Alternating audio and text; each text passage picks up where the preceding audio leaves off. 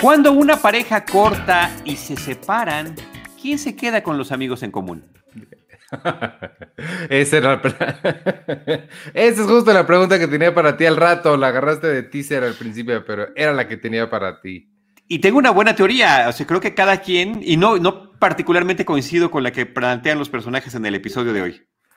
Ah, ok, hablaremos de, de ella cuando lleguemos. Pero primero, bienvenidos a Seinfeld, un episodio a la vez.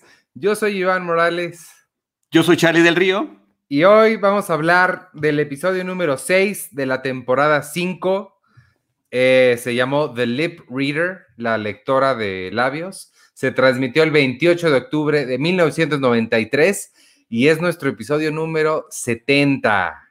70 episodios de corrido semanalmente. Un, ha sido un honor, ha sido un honor hasta este momento, Ivanovich, que estar compartiendo esta experiencia contigo ha sido, te voy a decir una cosa, ha sido más constante este que el podcast de Cine Premier que hacemos.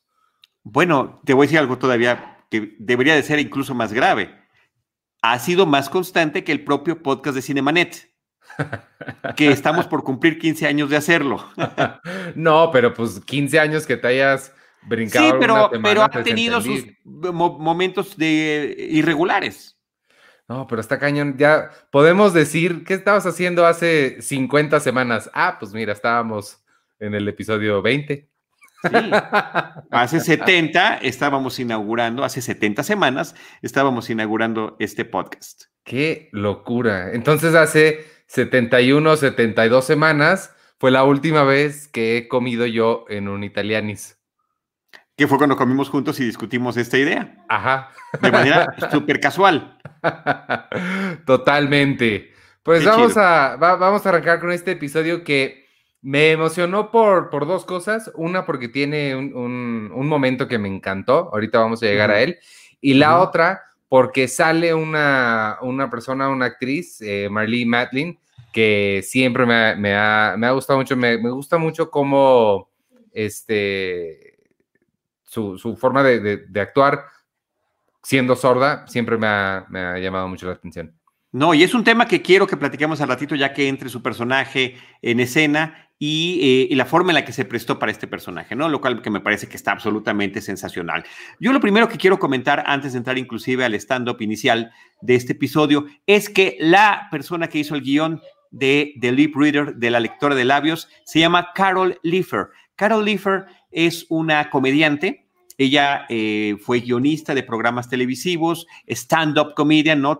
Conoció a Jerry Seinfeld inclusive en los circuitos de comedia. Salieron, algún tiempo estuvieron saliendo, terminó la relación y siguieron siendo amigos, lo cual llegaba a, que muchas personas eh, sacaran la conclusión de que el personaje de Ellen Venice estaba basado en Carol Leifer, pero todo mundo ha negado que ese rumor sea cierto, porque fue como una cosa muy, muy pasajera la relación que tuvieron. Entonces no, no había esta, eh, eh, este contexto que se estaba planteando en la serie. Y además recordemos que inclusive el personaje de Elaine no aparece sino hasta el segundo episodio de la serie porque ni siquiera estaba contemplado. Eh, un, personaje femenino hasta esas, hasta esas etapas, ¿no? Entonces, eso, esa parte la quiero subrayar. Ella, a partir de este episodio está durante dos temporadas, durante tres temporadas trabajando en la serie y eh, siempre ha dicho que valora mucho la experiencia que ahí tuvo. Eh, también ya ha llegado a decir que la serie se había constituido hasta ese momento como una institución cultural de frases cómicas para el público estadounidense y al final de cuentas, pues global, nosotros estando en México también apreciamos muchísimo el humor que se maneja en esto y eh, ya veremos el estilo de humor que tiene, sí empata eh, mucho con el de Jerry Seinfeld. Si quieres, más adelante seguimos hablando un poquito más de Carol Leifer, la guionista de este episodio. Sí, eh, me, suena su nombre, no sé si la, conozco o la conozco de aquí, pero sí me, suena bastante su nombre. No, cuando la veas, yo ahorita le eché un, eh, estuve viendo algunos videos de ella en, YouTube, pongan su nombre, Carol Leifer se escribe, ha estado con todos los presentadores televisivos de Estados Unidos que se puedan imaginar a lo largo de mucho, con Oprah, con David Letterman, eh, con todo mundo, ¿no? Entonces hay muchísimo, con, Rodney Dangerfield, que tenía su programa de presentación de comediantes en televisión, o sea, es una larga trayectoria que tiene y también de alguna forma, eh, habiendo redescubierto su propia sexualidad a cierta edad madura, eh, donde pues se, se autodescubrió como homosexual, eh, después de haber vivido una vida heterosexual, pues se convirtió de una forma como un activista platicando sobre estos temas en medios de comunicación. Entonces resulta muy interesante. Además vi eh, una entrevista que le hicieron donde le decían, ya eras o te convertiste o qué fue lo que pasó. Y dicen, miren, llegó un momento en que tenía 40 años de edad, que estaba soltera, que estaba divorciada, que no tenía hijos y que dije, ¿de qué otra manera puedo seguir molestando a mi mamá? Entonces vemos cómo empata con, con, estos sentidos del humor, de humor que se manejan en series como Seinfeld. Sí, totalmente. Este, pues la serie, eh, el episodio de hoy comienza, se trata sobre todo sobre el tenis y comienza con un stand-up en el que eh, Jerry se está burlando básicamente del tenis. Tiene varias puntadas que me, que me gustaron mucho, una que no, una que dice, es básicamente el ping pong, pero jugado sobre la mesa. Se me hace un chiste muy babas. Pero, pero me gustó mucho y estoy muy de acuerdo en que su forma de contar, de, llevar la cuenta de los puntos, sí es, es absurda de una forma apabullante. Sí, o sea, de primer tiro son 15, el segundo 30, después 10 y ya de ahí ya me pierdo, ya creo que no sé, no sé exactamente qué es lo que pasa. También en ese primer stand-up se está eh, burlando un poquito de el, silencio que tiene que guardar el público ah, en el tenis, ¿no? ¿no? Ya, ya a mí me recordó también lo absurdo que es el golf, ¿no? Que inclusive los comentaristas de golf que están narrando la acción, o sea, estoy entrecomiendo, que están narrando la acción del golf, hablan las cosas así. En este momento toma el palo 20. Me parece que es de madera de caoba. Se acerca lentamente. O sea, están susurrando, lo cual me parece, claro, qué contraste con lo que estamos acostumbrados en México con los narradores de fútbol soccer, por ejemplo, ¿no? Que son gritos espectaculares y que no está pasando nada en la cancha, pero si tú los escuchas, te imaginas que estás viendo Endgame de los Vengadores, ¿no? este, de ahí nos vamos a ver eh, un partido de, tenis. Se supone que es el US Open, o sea, vienen, vienen ahí los letreritos que dice US Open, están Jerry. ¿93? US Open 93. Están Jerry y George viendo. Me gustó mucho la coreografía de toda la gente atrás volteando así las cabecitas. Me pregunto si había una persona diciéndoles o todos se coordinaron o cómo. Yo sé, yo sé, yo tengo esa respuesta. A ver. Ivanovich, por supuesto que la tengo. Primero que nada, qué poco usual es tener tantos extras en un episodio de Seinfeld. Sí, ¿eh? sí. Eso está bien padre. Curiosamente, y, decían en, en los materiales del DVD, que uno tiene que hacer eso a través de sus amigos. Y entonces el, hasta el director de casting estaba sentado exactamente atrás de ah. George Constanza en este episodio. Em, tenían para que los extras voltearan, giraran su cabeza al mismo tiempo, al mismo lado, mirada y cabeza de la cancha, tenían a, una, a dos personas lanzándose una pelota de tenis. de lado a lado. Ah, ok. Lo cual suena como la cosa más sencilla del universo, pero qué ingenio de, como siempre, detrás de las cámaras. ¿no? Seguramente, además, no es algo que inventaron ellos, ya alguien lo debió haber hecho en alguna ocasión y es standard procedure, ¿no? En una filmación o grabación de esta naturaleza, pero me pareció también, porque tuve la misma inquietud que tú y me pareció interesante la forma en la que estaba resuelto. La otra que también es curiosa y muy evidente, que estamos viendo lo que son las tomas reales televisivas de un partido real de tenis y de repente alternamos con el set de los personajes y los extras, que se nota como muy claro.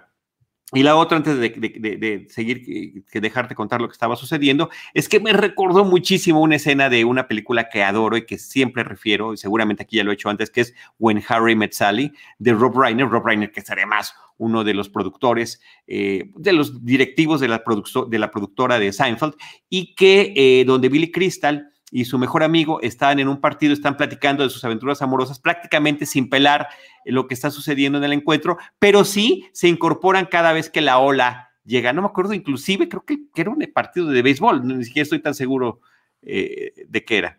No vio menos. Así que me recordó mucho ese, tipo de, escena. Este, y, la, discusión absurda que tienen, ¿no? Están hablando de, protector solar. Eh, George ni siquiera sabe qué significan las cosas, pero está seguro de que necesita un número más alto. Eh, Jerry le dice, ni siquiera sabes qué es eso, qué te importa. Eh, y, de repente la, mirada de Jerry se va del partido hacia una de las, de las juezas de línea, que de, quien queda absolutamente cautivado. Sí, sí, que además, eh, que es justamente la actriz que estabas mencionando, Marlene Maitlin, que es muy atractiva, es muy guapa, ¿no? Entonces, eso es lo primero que le llama la atención a Jerry Seinfeld en esa parte del episodio. Hacemos un breve corte a la oficina de Elaine. Ella está platicando con una de sus compañeras que ya habíamos visto previamente en, esa oficina de Pendant Publishing o, ediciones Pendant. Y eh, Elaine tiene que ir a cierto lugar y parece que hay mucho tráfico esa hora o que no va a encontrar cómo llegar. Y le dice a la compañera, pues, ¿por qué no pides el servicio de automóviles que tenemos nosotros aquí a través de la compañía? Tenemos un contrato y te pueden, te pueden llevar, ¿no? Y hasta ahí, hasta ahí se queda ese momento y regresamos otra vez al abierto de los Estados Unidos, al abierto de tenis, donde estamos viendo a George que se está acercando a un puesto de comida, recibe un hot fudge y se mete en una sombrilla, se sienta en una mesa con sombrilla para disfrutarlo. Aquí mi única anotación personal es que amo de una manera exacerbada los postres que mezclan frío con caliente. O sea, ese, por ejemplo, el hot fudge o el volcán que, ¿no? Que, que, se tiene que preparar con determinado tiempo para que el pastel venga caliente y después tiene pues la parte del helado y, combinar el sabor y la sensación Mira, hasta, hasta, estoy salivando ahí, Ivanovich. De el chocolate caliente con el helado me parece una cosa, una explosión de sabor. Pie de manzana con helado de vainilla. Pero el chocolate es uno de mis favoritos, entonces un brownie caliente con helado de vainilla es, eh, es una cosa extraordinaria. Me, este, me llamó la atención estas eh, ambas escenas, la de la de la oficina de Elaine y esta de George comprando, comprando un, banana split o el hot fudge, no sé, o sea, el hot fudge, este, son muy cortitas, entonces sí me imaginé que estaban nada más como de setup para lo que venía después y, pues sí, en efecto, ambas son exactamente eso.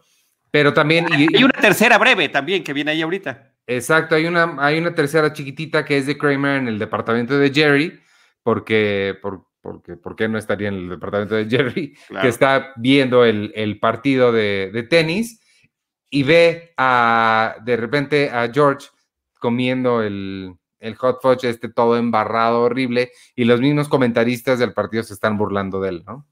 Así es. Esta escena, Carol Leifer la retoma un poco también como crítica, porque ella vio algo muy similar en televisión, en el que de repente enfocaron a un miembro de la audiencia o del público en un, en un evento deportivo que justamente estaba comiendo algo que se estaba embarrando y los conductores empezaron a burlarse de la persona, ¿no? Y aquí la voz del narrador es de Larry David, la voz del narrador televisivo.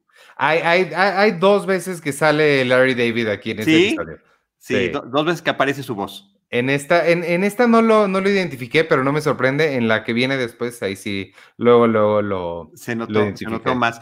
Y la otra persona que está con él, porque se supone que son dos comentaristas deportivos que están hablando, es de apellido Scroban, que también era uno de los del equipo de guionismo de, la serie, eh, eh, que era actor y que también hacia esta parte que hemos comentado otras veces, que son los que están animando al público que está en las grabaciones del programa y que en lo que se hace el setup o cambian de set o están ensayando las escenas, pues les tiene que contar unos cuantos chistes y animar a la audiencia, ¿no? bueno, me em, encanta, me encanta cómo se muere de risa Kramer de estar viendo a George embarrándose y disfrutando su helado. Tiene un episodio muy físico Kramer, ¿eh? Sí, Totalmente, todo el tiempo, todo el tiempo siempre está haciendo algo o tiene algo en la mano o está comiendo. Justo una de las preocupaciones que tenía Elaine y de por qué no quería agarrar el, carro era porque, y este es creo que algo que puede, podemos compartir todos con ella, y es el chofer que le va a estar hablando. Y ella le, le, le, estresa muchísimo que le esté hable y hable y hable y hable, cuando ella nada más quiere llegar a donde va, no quiere tener una conversación y se pregunta por qué todo tiene que ser una interacción social.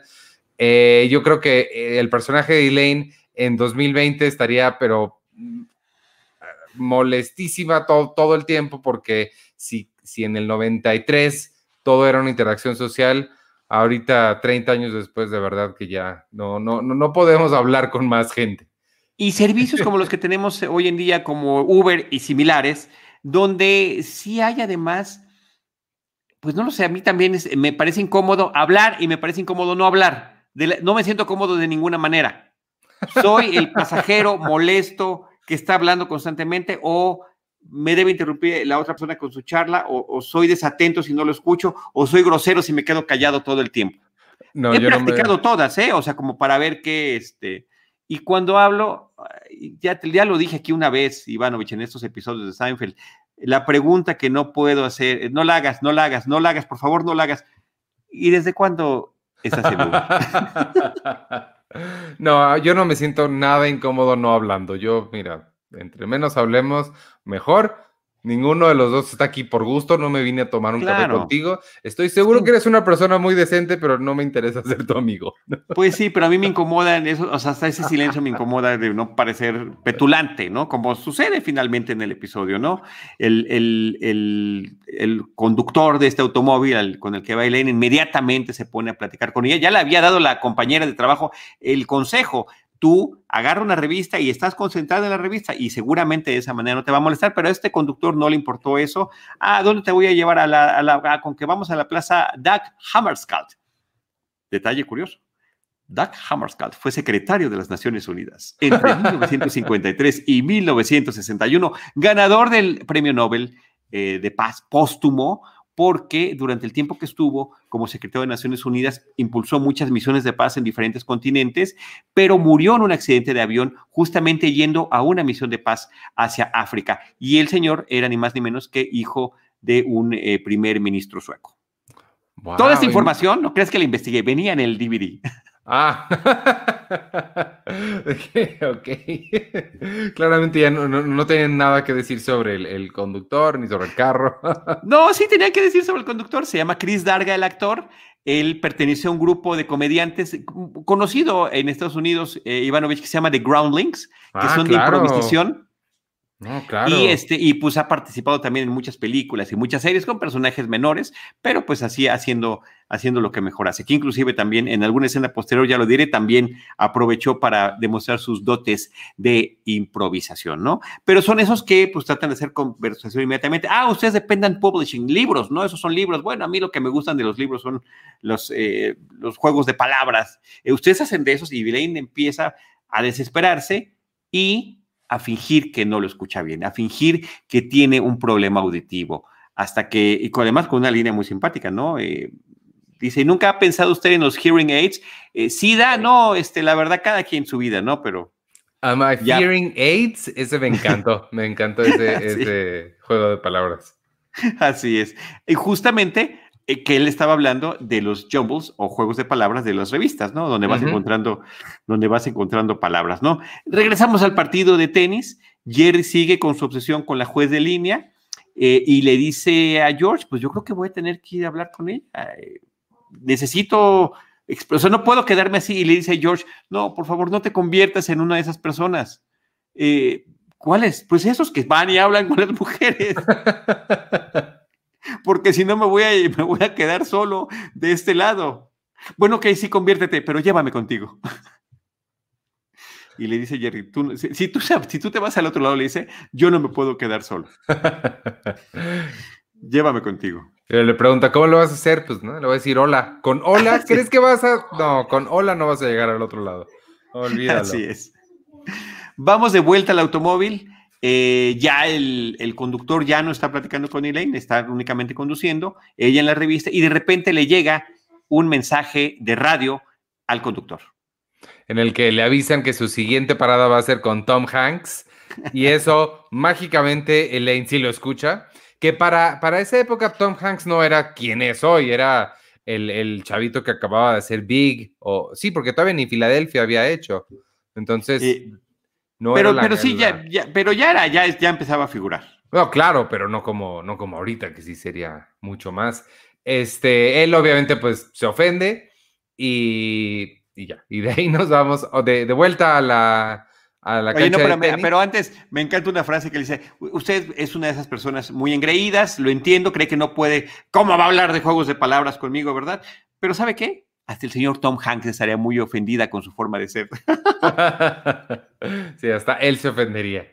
Así es. Ahora sí, regresamos al abierto de tenis. Este, ya se va a animar eh, Jerry a hablarle a esta mujer que lo ha pantallado tanto y le empieza a hablar, pero pues ella tiene su espalda hacia él y él, él no, no, no, no entiende por qué ella no lo escucha. Él le empieza a levantar la voz más y más hasta que al final él se empieza a bajar y todo para confrontarla y le dice, pues, ¿qué eres sorda o qué? Y justo en ese momento ella se voltea y su respuesta es, sí, exacto. Bingo, le dice bingo, ¿no? Soy sorda, ajá. Este, y es cuando vemos ya, ahora sí, bien, bien a Marlee Matlin, que es una actriz que después la veríamos en, en muchas eh, intervenciones, pero yo la recuerdo más por The West Wing, donde ella interpreta a, una abogada, me parece, este, que ayuda ahí a la administración. Oye, eh, eh, nada más regresando al tema de Tom Hanks por el dato curioso, ya estaba en ese 93 estrenando Sintonía de Amor y Filadelfia también, por la que llegaría a ganar al año siguiente el Oscar y un año después por Forrest Gump, que sale en el 94 y el Oscar lo recibe en el 95. No sé, que estaba justamente en ese momento de eh, consolidarse como actor dramático después de haber iniciado una carrera desde muy joven eh, en televisión y después en películas como comediante. O sea, cualquiera del 2020 que, joven que nos escucha, uno piensa en Tom Hanks como un actor dramático todo el inicio de su carrera fue en la comedia. Y en, una sitcom. Y en una sitcom, sí, donde además eh, eh, se disfrazaba de mujer con un compañero para poder tener eh, pues un, alojamiento en el lugar que ellos querían, ¿no? Este, de ahí nos vamos de, vuelta al departamento. Están Kramer y, Jerry. Kramer le dice que él sabe el lenguaje de señas porque Jerry le, le cuenta de esta mujer que acaba de conocer. Kramer le presume que él sabe el lenguaje de señas. Eh, como público no sabes si creerle o no, porque Kramer eh, sería igual de, poco sorpresivo que si supiera a que no supiera y lo estuviera inventando. Así es. no, sí, me, quedo con la. Además, porque lo empiezas y no sabes si lo está haciendo en serio o no. Además. Y, si lo, o si lo está haciendo correctamente o no. Pero la anécdota que le cuenta es que un primo era sordo y que así se comunicaba con él, aunque tenía mucho tiempo que no lo utilizaba, ¿no?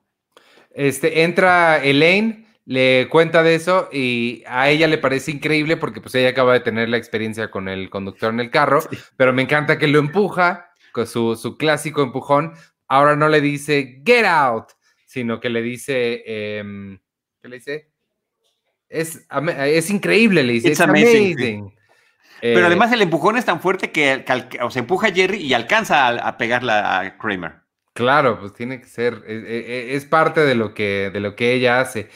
Eh, Kramer le sugiere que para, pues para que no, como...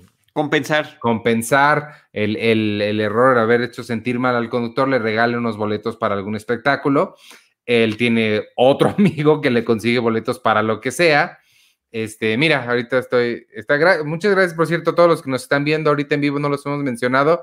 Están eh, Verónica Telles, ay, eh, Jack Leonard y Xochitl Pérez dice, esos datos de Tom Hanks no me los sabía. Ah, pues ahí está. Sí, su trayectoria es larguísima, está bien padre, la verdad que sí vale la pena echarse un clavado, ¿no? Sí, vale, vale mucho, mucho la pena. Este, mm, ¿y luego qué? Ah, y Kramer, ah, le dice que a Jerry que si, ¿cómo se llama? Eh, ¿Laura? ¿Se llama, ¿Se llama Laura? Laura, Laura, el personaje de Marley Matlin se llama Laura, sí. Que si no le podrá conseguir un trabajo de recoge pelotas, eh, que es Ball Boy, y él le dice, ¿te has dado cuenta que se llaman Ball Boys, no son Ball Men? Este, pero Kramer quiere ser eh, de los chavitos que recogen las pelotas en el partido. No, pero además quiere aprovechar el contacto que recién acaba de conseguir Jerry. ya, ya conoces una juez de línea, ayúdame a conseguir ese, ese, ese puesto, ¿no? Y dice, ok, break the ball barrier, no rompe la barrera de las pelotas. Pero me encanta porque lo dice como, seguramente sí, pero como si fuera realmente un gran sueño que ha tenido toda, toda su vida, como por fin conocí a alguien que me puede meter a ese mundo. Al mundo del tenis. Y después empiezan a platicar de cómo varias personas vieron a George comiéndose el helado en la televisión, ¿no? Eh, y, me parece que, esa parte está curioso. Cortamos a la cafetería, a la clásica cafetería de Seinfeld, donde el contador de novias de George Constanza llega a 24 con este nuevo personaje que se llama Gwen. Irónicamente, la estamos conociendo en el momento del rompimiento. Sí, nada más la conocemos para la despedida, en la que ella le dice, no eres tú, soy yo. George se ofende muchísimo, pero no se ofende porque lo estén cortando, se ofende porque están usando una línea que él dice, yo inventé esa línea, no me puedes tú decir que soy yo. Digo que, que no soy yo, que eres tú. Si es alguien, soy yo. Nadie lo hace mejor que yo y ahora nunca lo sabrás. Y me encanta eso. Pues nunca te vas a enterar de lo bueno que estoy usándolo. Esa, Ivanovich, me parece que es una frase indudablemente favorita del episodio y una de las grandes consentidas de toda la serie. It's not you, it's not me. You're giving it it's not you, it's not me routine. I invented it's not you, it's me routine. ¿No? Entonces me parece que es sensacional, ¿no? Eh, qué padre eh, que, la hayamos visto en este momento. Y es una frase también que revela mucho de los, de, de, de quién está en ese momento, ¿no? que resulta en una evidencia del orgullo de cada uno de los involucrados en ese rompimiento, como que hay eh, el último equilibrio de poder que se rompe al terminar la relación, termina también en, esta decisión de quién es el que termina o no el que estén juntos. Sí, total, totalmente. Eh, esta eh, puede ser una línea de las favoritas del episodio, pero mi línea favorita del episodio es la que viene inmediatamente después, y es cuando están ya en el departamento, le empiezan a, decir a George que, que lo vieron en la, en la, televisión, y él dice, ¿será por eso que cortó conmigo? No me acuerdo quién alguien le pregunta, ¿crees que sería así de superficial? Y mi línea favorita es lo que contesta George, que le dice, ¿por qué no? Yo sí lo haría. Exactamente. Pero la forma en la que lo hace es Genial, genial, genial. ¿Por qué no va a ser así de superficial? Yo soy así de superficial. Efectivamente, efectivamente. El, el, eh, y el hecho de sospechar, porque ya se entera George de cómo lo vieron comiendo el helado, y eh, empieza a pensar que puede ser esa la razón, porque llegó Kramer y se lo dijo, ah, te vi en la televisión, este, comiéndote el helado, eh, ¿no? Y después entra una llamada de los papás de Jerry, donde dicen, vimos a George en la tele, entonces empieza a preocupar porque sabe lo, mal que se debe haber visto, se entera de que lo estaban, de que se estaban burlando de él y dice, pues es que como no, no entendí nunca la razón por la que Gwen me cortó, pues debe haber sido eso. Alguien se lo dijo. Entonces, eh, pues eh, eh, ahí empieza un, cuestionamiento que se hace George sobre este, este momento, ¿no? Y ahora sí viene la parte con la que comenzaste el programa, porque tienen una reunión este fin de semana eh, a la que están invitados tanto Gwen como George, porque es un amigo mutuo, y no saben qué hacer. Dice, cuando hay planes, y, y esta es, la pregunta que yo tengo es un poco más específica que la que tú hiciste, eh, que es quién se queda con los amigos, pero sí genuinamente me, me surgió la duda de que si ya había planes, pero cortaron, ¿qué sucede? Ambos van, ninguno va, los dos, uno va y el otro no, ¿quién va? ¿Quién le toca? Esa, e, esa se me hizo muy interesante esa pregunta. Ya estaban allí Kramer, ya estaban allí eh, George y Jerry. Y llegó Elaine justamente para hablar de esto, porque también ella le menciona que ya se enteró. Y todavía le pregunta, ¿alguien lo vio? ¿Alguien lo grabó? y eh, ahí es el, momento en el que están haciendo este planteamiento. inclusive, Jerry lo plantea, ¿cuál es la etiqueta, no? O sea, si una pareja se separa y ambos tienen que ir a un mismo lugar neutral, ¿quién se retira? ¿Cuál es la etiqueta? Dice Jerry, yo creo que en este caso, ella se debe revitar. Ella es la que cortó. Él es el cortado. Elaine le dice, yo difiero. Él es el perdedor. Ella es la ganadora. Y al victorioso van las ganancias, ¿no? to the victor belongs the spoils, que es una frase popular en inglés. Entonces, eh, y luego me encanta cómo George la remeda después de que se va. To the victor belongs the spoils. Pero, pero regresando al cuestionamiento, eh, mi posición es que aunque sean amigos en común, de manera natural fue primero la amistad de alguno, es, más amistad de uno, no, hay una equidad absoluta en términos eh, de, una amistad de una pareja, o sea, es, prácticamente imposible. Es eh, originalmente el amigo de él o es originalmente el amigo de ella y después ya se involucran y ya se vuelve un... Que qué padre, porque es lo que uno trata de hacer cuando uno tiene pareja, ¿no? Que tus mundos se integren y que no colapsen, ¿no? Que, puedan integrarse. Pero justamente vienen los colapsos cuando, cuando están este tipo de rompimientos. Y creo que ahí la etiqueta, regresando a tu pregunta original, es que eh, pues se quedan con los amigos por antigüedad. Sí, claro, claro, es, esa parte, por supuesto que sí, pero... ¿Quién va al evento? Si es, si es un evento que tienen ambos, pues que tenga mayor antigüedad con los que hacen el evento. ¿No te parece que es como, como claro, como, como sencillo? Como que sí podríamos ponerlo en, escuchar a gente un término que se llama el manual de Carreño, que traía muchas reglas de etiqueta. absurdas y ridículas. Deberíamos de hacer uno actualizado e incluir este tipo de escenarios. Pues es una buena pregunta para, para analizar. No, pero tú qué opinas? A ver, ¿tú qué opinas? Yo, yo no sé, yo... Porque todos hemos vivido ese momento, ¿eh? No, que tuviera ya planes y no, eso, eso no me ha no, a ver, que tengas un rompimiento y que esté el tema de qué pasa con las amistades de la pareja. Ah, no, claro, los amigos por supuesto que sí, son de uno, o sea, son de una persona o de la otra, no.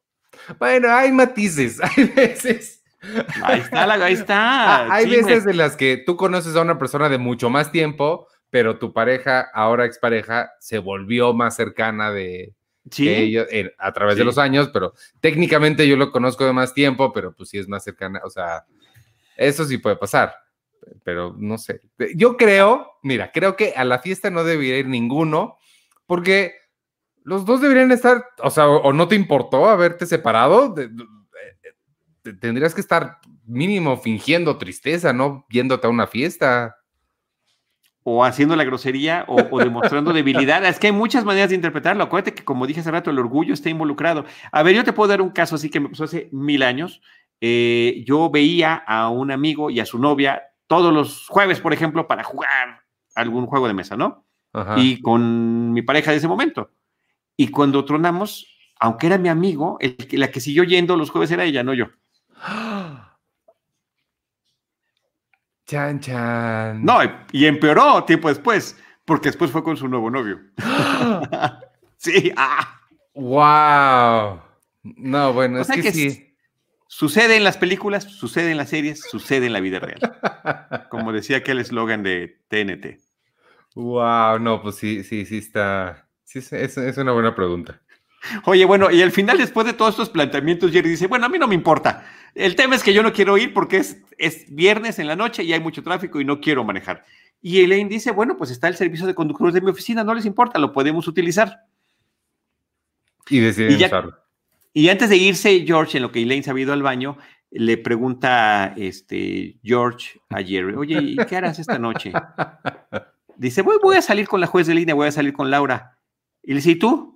Yo estaré vagando por las calles, ¿no? no pero lo hace increíble viendo, viendo así el... la, perilla de la puerta que, con la que está jugando, ¿no? ¿Sabes a quién me recordó? A Jeremy Piven en el episodio del, piloto de NBC, ah, siendo la de George. Me, o sea, yo vi, estaba viendo esa escena y dije, es Jeremy Piven en este momento. De hecho, eh, La ¿eh? interpretación de George, ¿sí? No lo noté, pero sí, claro. Sí, está, está bien padre esa, esa, esa conexión. Y entonces ya forzado eh, Jerry le dice, híjoles, este, ¿quieres venir con nosotros? Eh, sí, ¿a qué hora nos vemos? ¿No? le dice, no, pues no sé, porque ¿a dónde iríamos? Además se pone sus moños, ¿no? Sí. Este, de ahí ya vamos al departamento, al departamento, al restaurante con George, Jerry y Laura. A Jerry pide la pide la cuenta y le, que es una buena pregunta, le, hace, le hace la clásica seña de cuenta y le pregunta, oye, ¿esta es una seña real? ¿Sí existen señas? Ella le dice que sí. Eh, Jerry se pone contento porque habla, bueno, tiene, se sabe al menos una seña. Este, y se enteran de que ella lee los labios. sí, eh, pero, pero perdón, antes de eso, antes de eso, George estaba platicando. Eh, los dos están sentados enfrente de ella, me parece que eso es importante comentarlo. George está contando su, su, tema del helado, lo molesto que está por lo que sucedió y comenta algo que realmente hasta ese momento no se había dicho. No, estaba así de manchado porque no había servilletas en, el puesto. E inclusive, si ves la toma, él sí, o sea, está todo manchado así como niño porque es exagerada la forma en la que tiene manchada la boca. Sí está volteando a los dos como buscando algo que nunca encontró. Dice, perdí una relación porque no, no, no tenían buen servicio ahí. Y Laura le dice, en ese stand, efectivamente, en ese puesto nunca tienen servilletas, ¿no? alguien debería reportarlos. ok, ya está lo de la lectura de labios. Ella se, se, enteran de que ella lee los labios porque una pareja de enfrente están cortando en ese momento. A George se le ocurre que ella podría acompañarlos a la fiesta para que lea los labios de, de su exnovia y pues se entere por qué es exactamente que lo cortó. Y ese intercambio de ellos dos, de ella, eh, Laura está como comiendo, George y Jerry están teniendo esta conversación sobre si pedirle a, esta mujer que les ayude o no. Jerry le dice, no es un acto de circo, o sea, no, no puedes nada más contratarla para hacer eso, pero lo hacen escondiéndose, escondiendo sus bocas con, con las mangas, con las servilletas, con limpiándose los, los lentes, eh, y me pareció genial también esa, toda esa rutina. Es genial. Eh, ahí son geniales varias cosas. Es también una de mi segunda escena favorita del, episodio, eh, porque cuando le dicen, oye, ¿y qué se están diciendo los que están cortando? Y dice, no eres tú, soy yo. ah, claro. Estaban, cortando con la misma frase. Eso me parece que está divertidísimo. El otro es que eh, en el guion de Carol Leifer, de Carol Leifer venía dicho que ellos hablaban lateralmente con sus bocas ¿no? para que ella no los pudiera, no les pudiera leer a ellos los labios de lo que estaban planeando, ¿no? Del plan de George que le estaba solicitando ayer y le estaba pidiendo hasta permiso, ¿no? Y fue idea de Jason Alexander y de Jerry Seinfeld hacerlo orgánico con el tema de em, eh, taparse con el vaso, con la servilleta, rascándose, llevándose comida a la boca, inclusive rascándose el ojo, eh, y cuando finalmente se lo van a proponer, ella aún así lo, los había podido leer y ella acepta de inmediato. Dice, sí, claro, Ah, ahí hay un cosa, está padre que ella como actriz, como, como una persona además con, con, este problema auditivo de la sordera, pues haya accedido además al juego de la broma del episodio, lo cual, porque ella hizo películas muy dramáticas y muy poderosas. Tiene un Oscar, me parece. Tiene un Oscar justamente por Children of a Lesser God, que fue un Oscar un tanto cuanto polémico por el tema de, ah, entonces se ganó un Oscar por interpretar a una sorda siendo sorda. Pues sí. Sí, ¿no? O sea, sí, pero por supuesto que también estaba toda la interpretación de su personaje. Claro. No era por eso, ¿no? Pero sí despertó polémica en su momento el tema, ¿no? Y la otra cosa que me parece muy curiosa es que esta técnica de taparse la boca para que no les lean los labios aparece dos años después en una película de Martin Scorsese que se llama Casino. Eh, los, los gángsters de esa película, incluyendo Joe Pesci, Robert De Niro, y hay una, una escena entre Joe Pesci y Frank Vincent, otro actor que sale en, muchas películas de Scorsese, donde eh, pues el FBI ya les tenía eh, eh, con micrófonos sus departamentos, sus casas, los seguía, les tomaba fotos y cuando estaban en la calle el FBI llevaba a alguien que leía los labios, entonces ellos tenían que ir así, como fumando y, ah, sí, ah, nos vemos esta noche, nos vemos a las 8, de, a las 8 pm, pero que no le digan a nadie, ah, es exactamente la misma técnica que habían utilizado ellos dos. Y que bueno, en el caso recordemos que esa película tiene anécdotas de la, de la vida real, así que son cosas que sucedían, ¿no? Es una técnica real. Yo la utilizo en, en estas transmisiones ahora que hacemos en Zoom eh, o en transmisiones en vivo, porque de repente mi hijo está hablando, entonces eh, pongo el silencio y me tapo así la boca y digo, por favor, acuérdate que estoy hablando. wow. Lo hice hace ratito y no te diste cuenta. No, nada. Y Fue Y, y, ahora con los cubrebocas, pues ya es más fácil. Ah, no, no, no, está sensacional. Ahorita ya no, ya no es un problema, que debe ser un problema justamente para la gente con esos problemas que, que tiene que leer labios, ¿no? No, sí lo es, sí, sí, sí lo es. Por eso hicieron unos transparentes. Sí. Oye, este, después de eso cortamos a la escena donde ya están en el coche, eh, Laura y Jerry se están despidiendo. ella eh, pues ya accedió a ir a la fiesta para ayudarles con la lectura de los labios de las personas y le dice Jerry va a haber un coche de mi amiga que van a que, que, que va a poder ayudarnos, ¿no? Nos podemos poner de acuerdo. Ella se agacha y no lo está, pues obviamente no lo oye y no le lee los labios y le dice, podemos pasar por ti. Y cuando se voltea, le dice, eh, six is good. No, le, primero le dice, how about six? ah, how about six, es cierto. You got a problem with six? Pero ella obviamente está entendiendo sex. Sexo, ¿no? Por la pequeña diferencia de six y sex. Y se ofende y se sale del coche toda, toda, toda ofendida. Oye, y después de eso nos vamos otra vez a, las instalaciones del abierto de tenis, donde Kramer ya se está presentando para sus pruebas de eh, Ball Boy, ¿no? O, de, o en su caso de Man Boy, de Man Ball. Em, o Ballman, perdón. Eh, y está junto con un grupo de puros jovencitos. y les dice la persona que, los, que, les va a hacer la prueba, solamente hay dos lugares, así que vamos a hacer unas pruebas con todos ustedes eh, durante mucho tiempo, inclusive van a ser varias horas, y uno de los jovencitos se burla de, a ver, abuelo, a ver cuánto duras, porque estas son tres o cuatro horas que vas a tener que estar corriendo. Y, y créeme, le dice, yo tengo mis movimientos, ya lo vamos a ver más adelante. Y resulta que Creme es el que más aguanta, ¿no? Por supuesto, yendo por la pelota con movimientos exagerados y que en ese momento hasta le llama la atención a la gente que, que termina contratándolo. Eh, de ahí ya eh, nos vamos otra vez al departamento, están todos listos para la fiesta. En ese momento entra Newman, que no lo habíamos visto, y ya nos, nos corrobora que él trabaja para el servicio postal. Sí, creo que es la primera referencia que hace, ¿no? Creo que sí, eh, porque justo me acuerdo que la semana pasada él fue a entregar unas cartas, pero todavía no nos decía dónde trabajaba. Pero ahora sí, porque él le pide a Jerry usar a su lectora de labios para ver si en el trabajo están hablando mal de él. Y Jerry se niega y Newman se va con esta eh, cara de, de, malévolo que siempre tiene y, dice, y le, recuerda a Jerry que cuando controlas el correo, controlas la información. Pero está apasionada la forma en la que está platicando, casi es casi un monólogo, eh, sobre todo porque además él quería pedirlo, eh, quería, dice, necesito la lectura de labios dos horas, o sea, sé que hablan de mí en el trabajo, es posible que me vayan a transferirlo, tengo que saber. Y pues Jerry se niega ante su solicitud y entonces se pone hasta rojo. Inclusive en el texto, en el informativo del DVD, decía que, eh, en la toma había una contratoma de Jerry durante esta plática, pero no la utilizaron porque estaba explotando de risa ante la actuación brevísima pero consistente de Wayne Knight como Newman y con esa frase fabulosa, fabulosa, que tú ya dijiste, cuando controlas el correo, controlas la información. que además es cierto. Sí, totalmente cierto. Tan es cierto que ya lo mencionábamos la semana pasada cuando tú nos recomendaste el spot que actualmente Wayne Knight está eh, eh, transmitiendo en Estados ¿Lo viste? Unidos.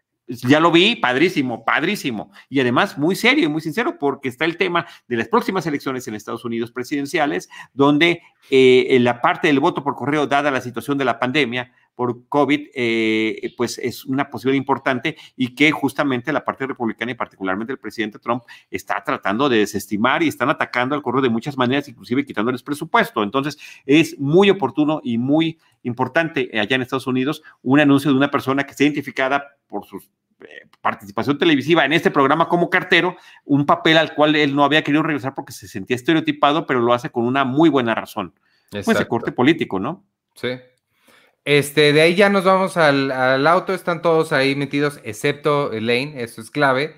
El chofer no los escucha porque les dice que fue a un concierto. Asumimos que es el concierto al que Elaine le consiguió, le consiguió boletos y no puede escuchar nada porque estaba el volumen muy fuerte.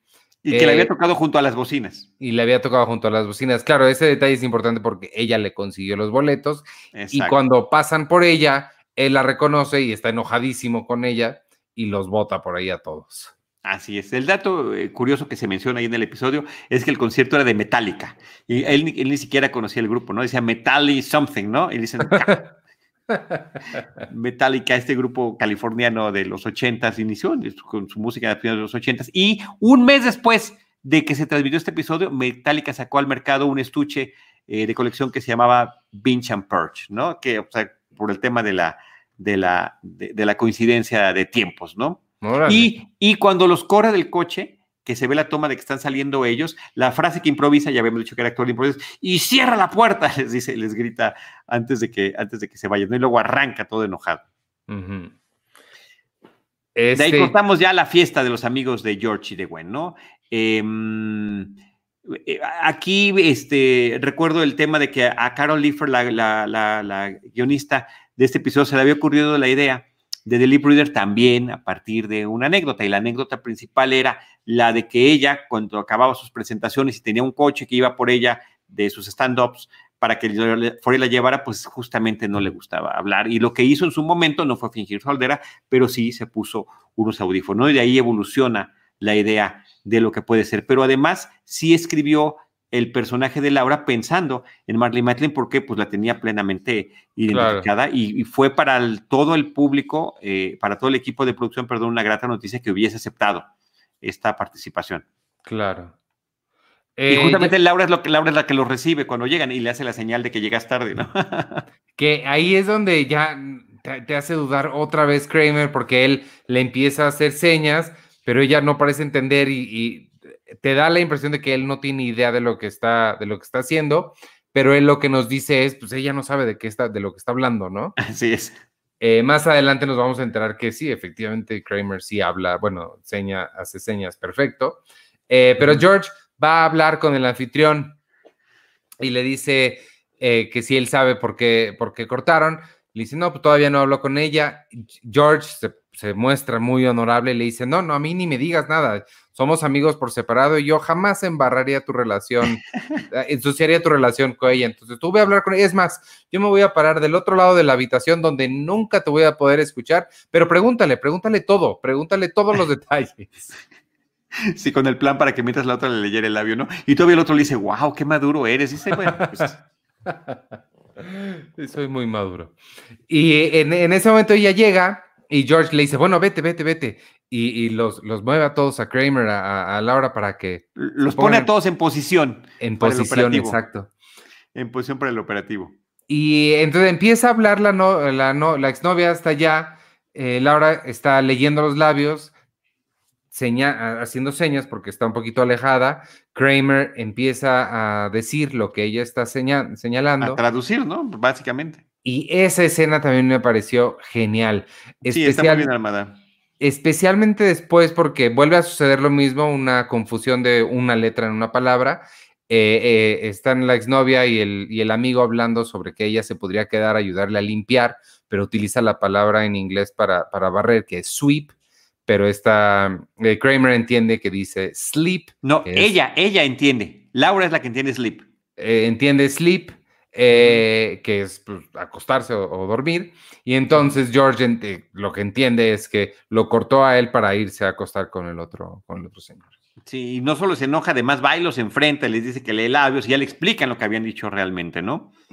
Eh, después Laura y Kramer se empiezan a pelear a señas y en esos manoteos con las señas le da un golpetazo en la cara a George, que termina casi tirado en el piso, ¿no? Y ahí es donde finalmente acaba la escena, ya no, ya no sabemos lo que está sucediendo, ¿no? Eh, cortamos al abierto de tenis nuevamente, estamos ya en un partido con Mónica Celes, que en ese momento, eh, bueno, a principios de los años 90 era eh, una tenista importantísima en el mundo, fue la tenista número uno más joven cuando ganó el Abierto de Francia eh, a los 17 años en 1990. Y en abril del 93 del año en el que fue transmitido ese episodio, en la cúspide de su carrera, fue apuñalada en un partido por un fan de la otra tenista con la que, con la que se iba a enfrentar, que era Steffi Graf. Eh, quedó lastimada a tal grado que un año estuvo fuera de circulación del deporte profesional.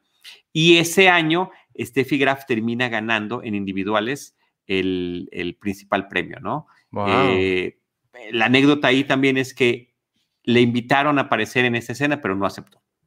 A Mónica Celes. A Mónica Celes. Estaba, que hubiera sido fabuloso que, que hubiera salido, ¿no? Sí. Pero pues finalmente la mencionan y hay una doble de cuerpo que hace, una especialista, ¿no? Porque había que hacer los movimientos y tener un, altercado allí. Porque lo que vemos es que, eh, ya, bueno, regresamos a este partido este, Kramer está recogiendo las, las pelotas y en algún momento en estos movimientos loquísimos que hace, le pega a Mónica Celes que sale eh, pues volando, se cae y al parecer se lastimó, ¿no? Sí, ahí, ahí, y ahí también igualmente cortan la escena, ¿no? Ya después vemos que un coche llega, un coche de servicio llega al, al abierto de tenis a recoger, va a recoger a Laura, es el mismo chofer que habíamos visto, el mismo conductor que le había tocado a Elaine y a los demás la vez pasada, y él le pregunta, eh, eh, todavía no termina ella de subirse al coche y él ya está hablando, ¿no? Ya está haciendo plática. ¿Qué tal ese hombre que le pegó eh, con, que, le pegó a Mónica Celes, y la otra le dice, este, no escucho, soy sordo, y él pues se sorprende, así se queda la imagen congelada, ¿no? está imaginándose que se le están volviendo a aplicar, cuando realmente es, era, ¿no? Eh, una persona con este problema auditivo. El stand-up final es brevísimo, es Jerry hablando justamente una vez más sobre esta señal, que pues es la señal internacional de la cuenta, este, y que como a veces hay gente que a pesar de que es muy conocida, hay gente que no lo interpreta. dice, ¿quiere usted la cuenta? Pues qué otra cosa le voy a estar pidiendo, ¿no? lo, que, lo que yo noté, que además yo lo hago, y creo que lo hacemos todos, lo hace Jerry también cuando lo está haciendo, es que hacemos la cuenta, pero, pero susurramos lo que, susurramos la cuenta, por favor. Como si el otro nos fuera, como si, como si efectivamente es una dinámica social a la que estamos acostumbrados, como si el otro pudiera leer nuestros labios. Nadie nos lo lee, simplemente la pura seña ya te lo dice todo. Podríamos hacerlo con la boca cerrada, pero siempre hacemos la cuenta, por favor, la cuenta, por favor, ¿no? Así en súper bajito. ¿Nunca te ha pasado que haces algo sin querer, que ves que alguien más te vio, pero que desde su perspectiva seguramente lo vio rarísimo y lo empiezas a explicar sabiendo que jamás te va a escuchar? No. Eso, yo me he cachado haciendo un par de veces, como, como diciendo, no, pues es que tengo que subir primero esto al carro antes de esta otra cosa, porque sé que desde su perspectiva se ve ridículo lo que estoy haciendo, pero lo empiezo a Pero quieres, quieres justificarte, necesitas justificarte, ¿no? sí.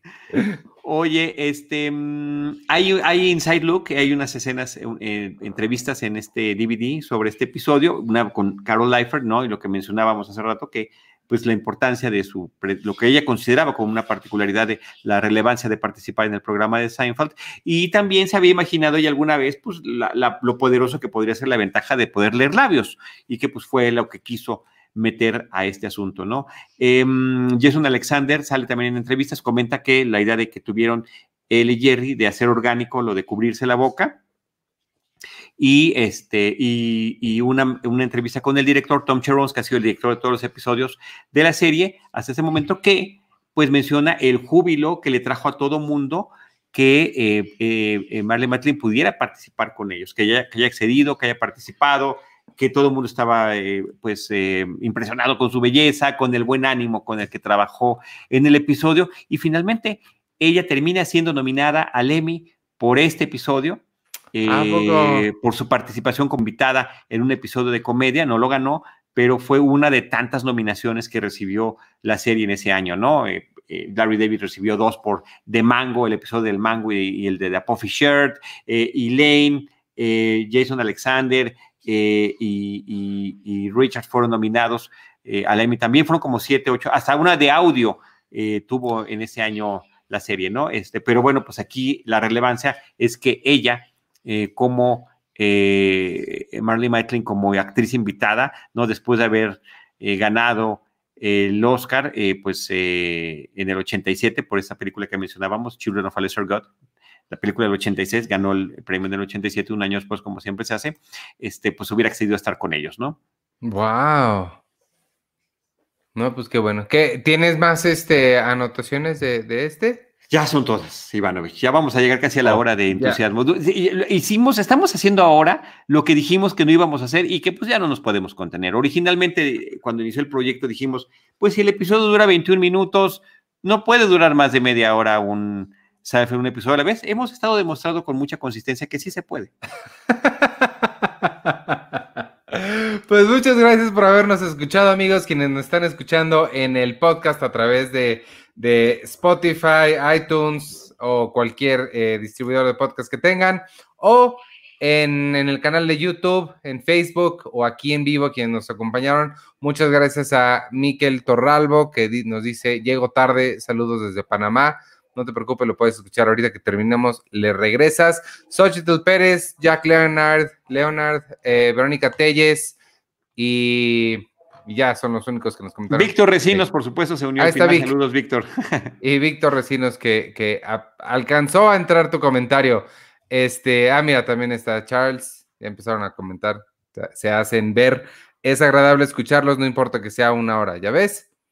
Este, pues muchas gracias por habernos escuchado, amigos. Eh, yo soy Iván Morales y me pueden seguir en arroba Iván Morales. No se olviden de todos los, los jueves estamos aquí en vivo.